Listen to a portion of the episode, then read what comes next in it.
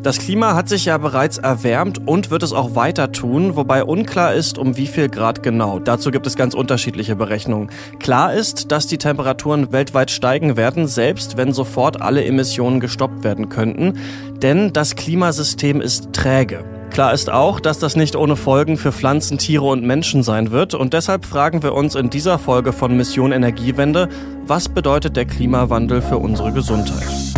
Mission Energiewende, der Detektor FM Podcast zum Klimawandel und neuen Energielösungen in Deutschland. Eine Kooperation mit dem Ökostromanbieter Lichtblick und dem WWF. Hallo, ich bin Christian Eichler und spreche mit meiner Kollegin Insa van den Berg. Hi. Hallo. Du beschäftigst dich ja schon länger mit Gesundheitsthemen und bist jetzt für uns in die bayerischen Voralpen gefahren. Warum? Weil man da gerne und viel draußen ist, also dem Klima direkt ausgesetzt. Und weil es da ein besonderes Problem gibt, und zwar Zecken. Die sind nämlich besonders in Süddeutschland ziemlich gefährlich, und zwar weil sie Krankheiten wie zum Beispiel die Frühsommer-Meningoenzephalitis, kurz FSME, oder auch Borreliose übertragen.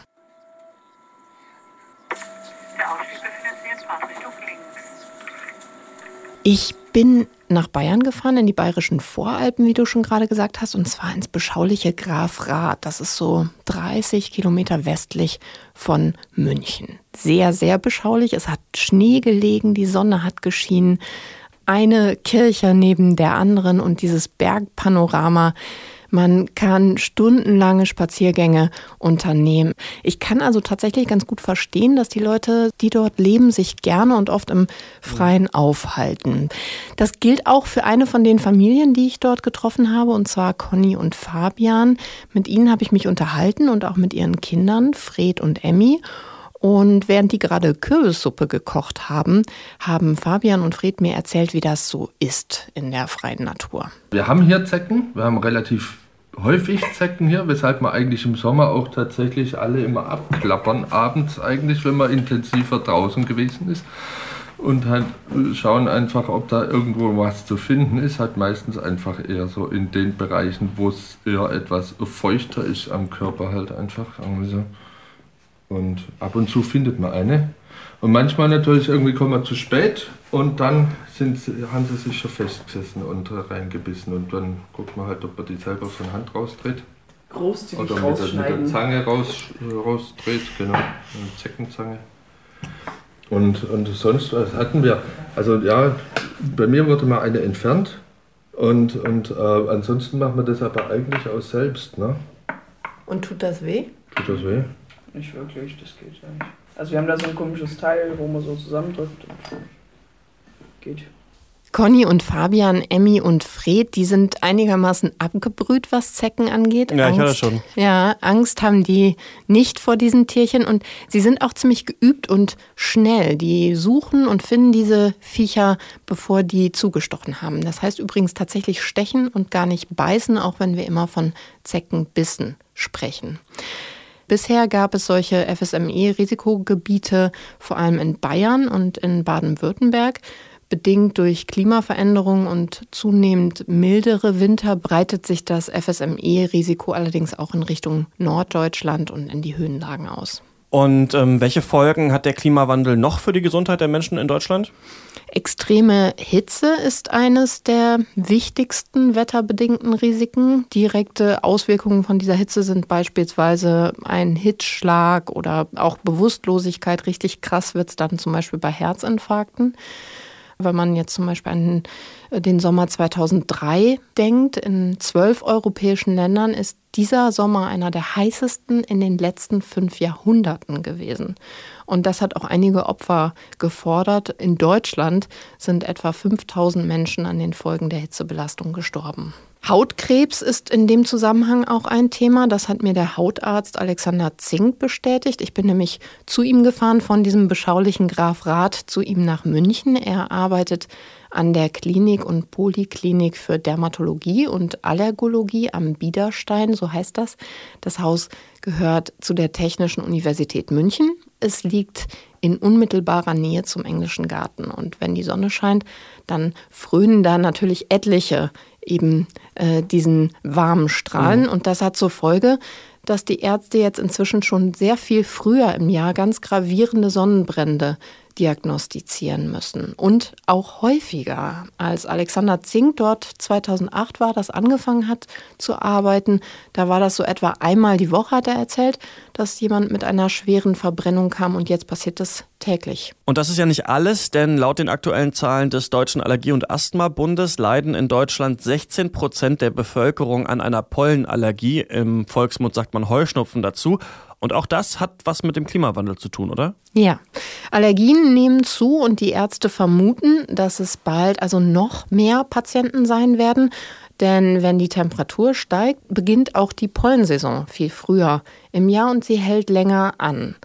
Als besonders fies gelten dabei die Birkenpollen. Und zwar noch in einem anderen Zusammenhang und der ist ein bisschen crazy, wenn ich das mal so sagen darf. Denn okay.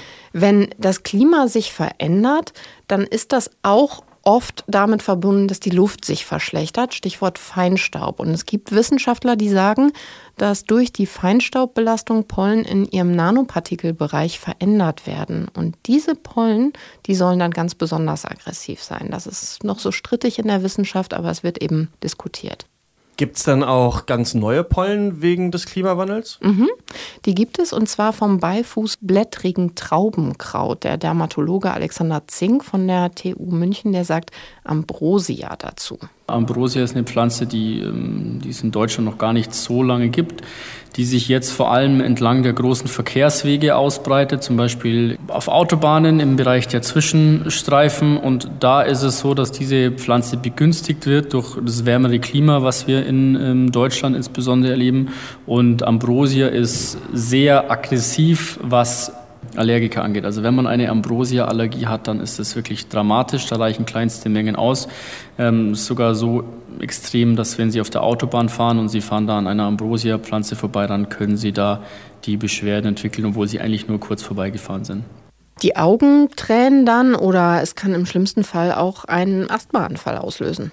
So viel also zur Pflanzenwelt, aber was hat es eigentlich mit dieser asiatischen Tigermücke auf sich? Von der sind ja 2007 in Baden-Württemberg Eier gefunden worden und die hat es ganz schön in sich, kann man sagen. Die überträgt das Dengue-Fieber und die tropische Infektionskrankheit Chikungunya. Die Krankheit äußert sich als Fieber plus Gelenkschmerzen. Kann dieses Insekt auch für uns eine Bedrohung werden?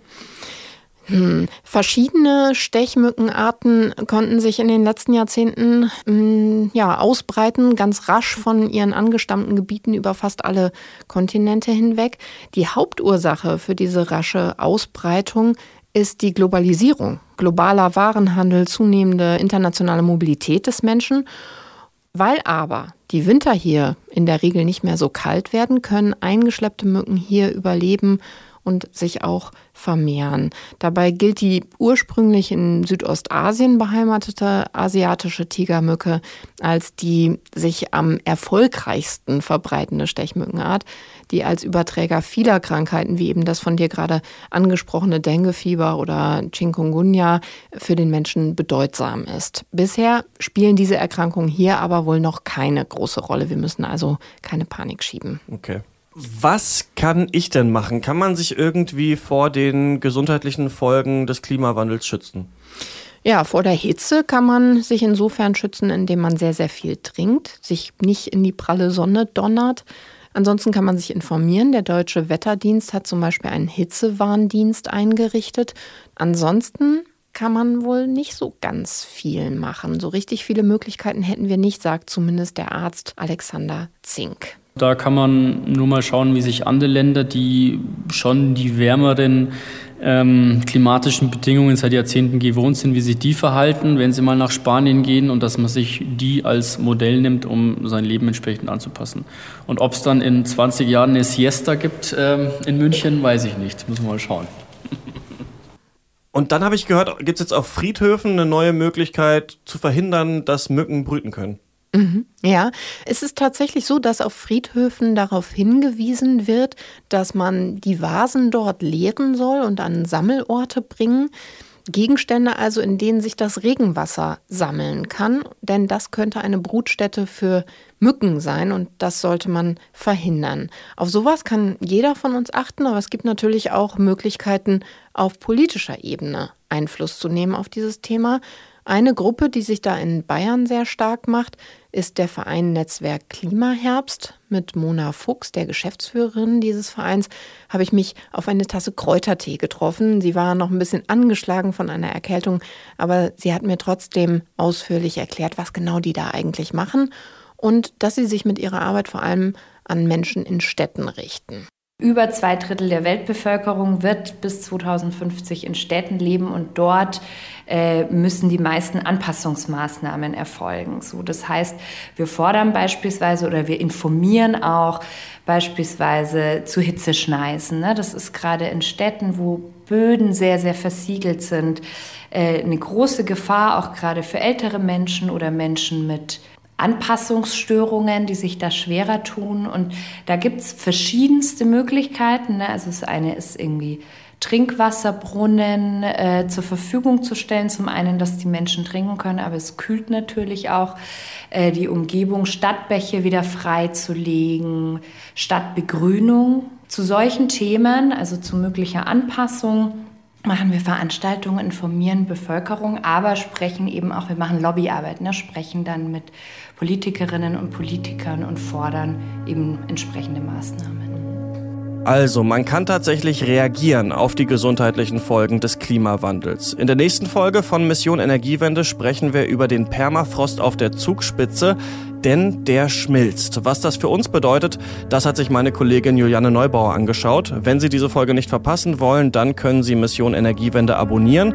Das geht auf Spotify, Deezer, Apple Podcasts und auf Soundcloud und natürlich auch in jeder anderen Podcast-App Ihrer Wahl. Mein Name ist Christian Eichler. Bis nächste Woche.